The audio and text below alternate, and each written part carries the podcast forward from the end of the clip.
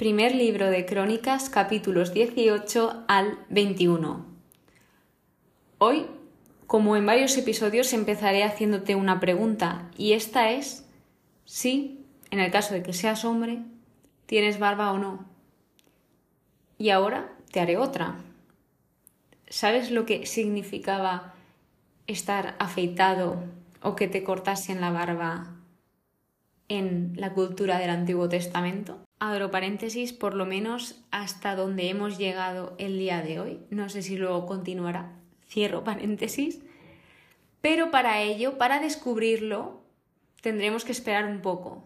Vamos a empezar por orden y empezaremos por el capítulo 18, donde habla de las victorias de David.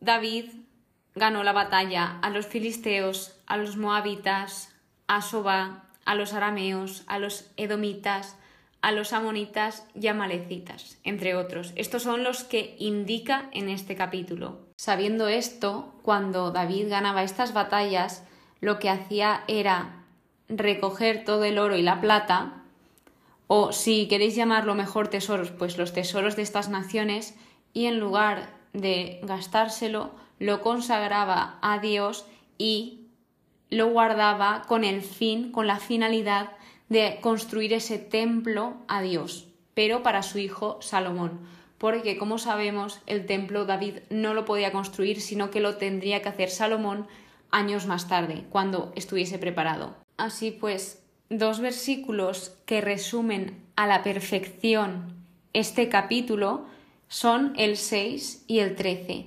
donde indica que Yahvé hizo triunfar a David por donde quiera que iba. En esto se resume todo. David triunfó en todas las batallas porque tenía a Dios de su lado, porque tenía una buena relación con Dios y Dios le había dado esa bendición de acompañarlo a donde quiera que fuese. Porque así es Dios. Dios nos acompaña donde quiera que vayamos, independientemente de que creas, de que no creas, Dios está contigo. De modo que, contado esto, pasando al capítulo 19, relata la guerra contra Amón y Aram. Aquí entra en escena, por así decirlo, Hanún, que es el hijo del rey de los amonitas. Pues este rey murió y tuvo muy buena relación con David, por lo que, pues cuando muere, David quiere como recompensar a su hijo, por lo menos agradecerle esa relación que tenía su padre y todo lo que le había brindado. Así que al enterarse de esto, Hanún y los príncipes que estaban allí, pues ellos le hicieron desconfiar de David, como diciendo seguro que va a venir a por algo o como dándole a entender que no venían son de paz. Así que finalmente Hanún creyó a todos los príncipes que le hicieron desconfiar y cuando vinieron los mensajeros de David a otorgarle todo lo que le tenían que otorgar, bueno, les hicieron de todo. Les raparon los vestidos, los despacharon y además, que es con lo que comenzaba el episodio, hablaba de la barba, pues les cortaron la barba y esto era como un insulto. Por eso dicen que estaban cubiertos de vergüenza. Así que lo que David les dijo es que se esperasen en Jericó hasta que les creciese la barba y que volviesen después, porque los que iban afeitados eran los esclavos. Entonces, en esa época era horrible que estuvieses afeitado.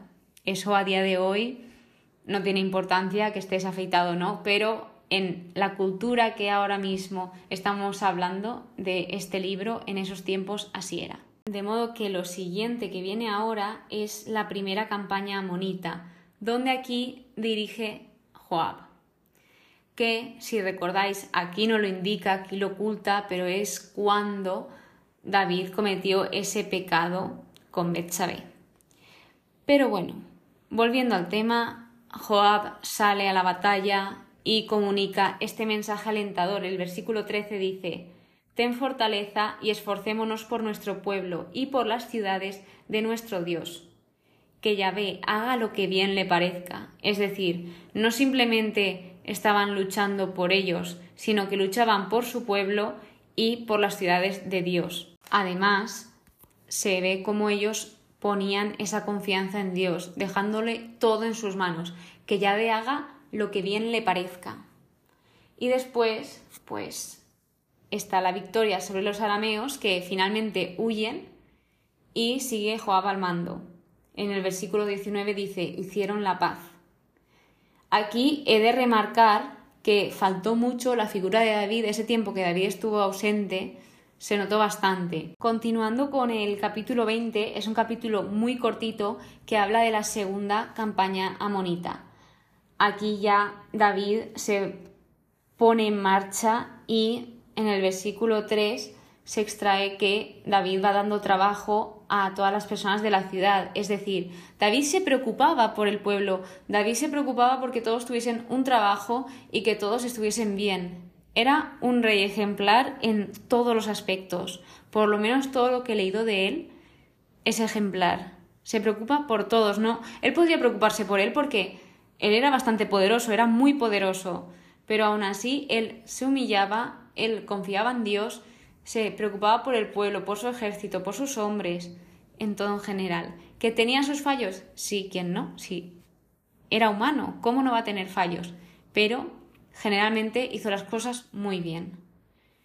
Y aquí se ve que el pecado de David no lo condenó, porque este capítulo 20 habla después de ese pecado que cometió. Sí que hubo castigo por ese pecado, pero eso no significó que su vida estuviese arruinada. Cuando tú pecas y te arrepientes de todo corazón, no pasa nada.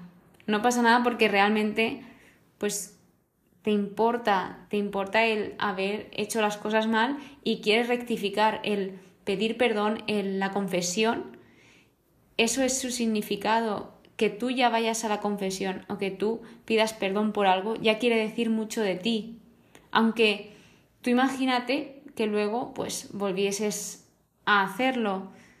Bueno, poco a poco vamos mejorando, poco a poco. Es un trabajo constante y te aseguro que lo conseguirás. Yéndonos al capítulo 21, el último capítulo de hoy, este ya si es más extenso, habla de la construcción del templo, hacia esa construcción. Por lo que aquí es la primera vez en la Biblia que habla de el demonio, de su nombre, habla de Satanás.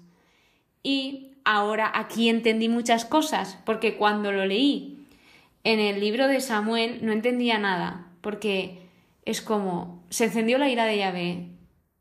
Y no entendía por qué, por qué, por hacer un censo. Estuve estudiándolo tantas veces que no encontraba información. Digo, pero ¿cómo puede ser que por hacer un censo se encienda la ira de Dios? Es que no lo entiendo, pero aquí lo entendí. Y es que el diablo lo provocó todo esto. Es decir, el diablo no te va a obligar a hacer nada. Eres tú al final quien toma esas decisiones. El diablo te puede influenciar, pero al final eres tú el que decide si hacer las cosas o no. Entonces, pues, ¿qué pasó? Que David finalmente sí que hizo ese censo. Entonces, antes de eso, antes de realizarlo, gracias a Dios siempre hay alguien que cuando vamos a hacer algo mal, indirecta o directamente, dice, stop. Por lo menos él tuvo la oportunidad. Le dijo Joab, esto, ¿por qué vas a hacer todo esto? Pero David ni le escuchó y lo siguió haciendo. De esta manera, David hizo lo que desagradó a Dios y Dios castigó a Israel. Entonces, ¿qué pasa? En el versículo 8, David se arrepiente, que es lo que os comentaba hace unos momentos, y Gad, que era el vidente de David, le transmite la palabra que Dios le había dado. Entonces Dios le da tres opciones aquí a David. Como se ha arrepentido, pues le da tres opciones. Dice, te doy tres opciones que pasen. O pasa esto, esto o esto. Y tú eliges. De hecho, Gal dice, ahora piensa bien que debo responder al que me envía. Piensa bien. Es decir, aquí pone a prueba a David, porque dos de las opciones que le da no le afectan a él, o hay muy poca probabilidad de que afecten a David. Pero la tercera opción sí que afectaba a David, afectaba a cualquier persona del pueblo independientemente de su categoría o de su rango. por lo que David finalmente eligió la tercera. Y en el versículo 13 dice David, caigamos en manos de Yahvé, que es grande su misericordia, no caiga yo en manos de los hombres. Es decir, David siempre, pase lo que pase, fuese bueno o fuese malo, quería estar en manos de Dios. Entonces, cuando pasa todo esto, que eran tres días, la opción que eligió David fueron tres días de peste, pues en el versículo 17 como que se agobió mucho porque estaban pasando cosas horribles y David volvió a reconocer sus faltas. Empieza a decir como yo fui quien mandé hacer el censo, yo fui quien pequé, yo cometí el mal, es decir, él admite esa culpa. Entonces dice, ellos no han hecho nada, ¿qué han hecho ellos? Que todo caiga sobre mí. O sea, dice, Dios mío, caiga tu mano sobre mí y sobre la casa de mi padre, y no haya plaga entre tu pueblo. Es decir, el pecado de David estaba perjudicando a todo el pueblo. Y esto lo tenemos que tener muy en mente. Tal vez un pecado que nosotros cometamos puede perjudicar a muchas personas. Aunque creáis que no, que eso es un pecadito pequeño, nada, sigue siendo un pecado. Así que, pues obviamente no somos perfectos, pero sí que podemos hacer siempre por mejorar. Entonces, tras tener esta conversación con Dios, después el ángel de Dios como que tiene un encuentro con David a través del profeta Gad y fue a la era de Ornán a comprarle un terreno para erigir el altar a Dios. Por lo que Ornán quería dárselo porque pues Ornán amaba al Señor y si era para el Señor pues se lo daba al rey.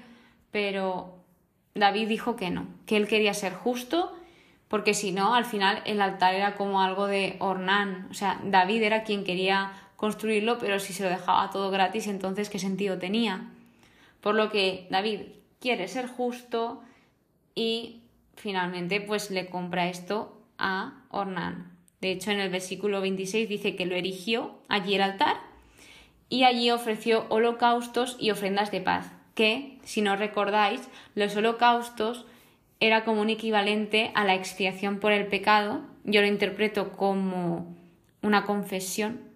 No sé si aquí me estoy equivocando.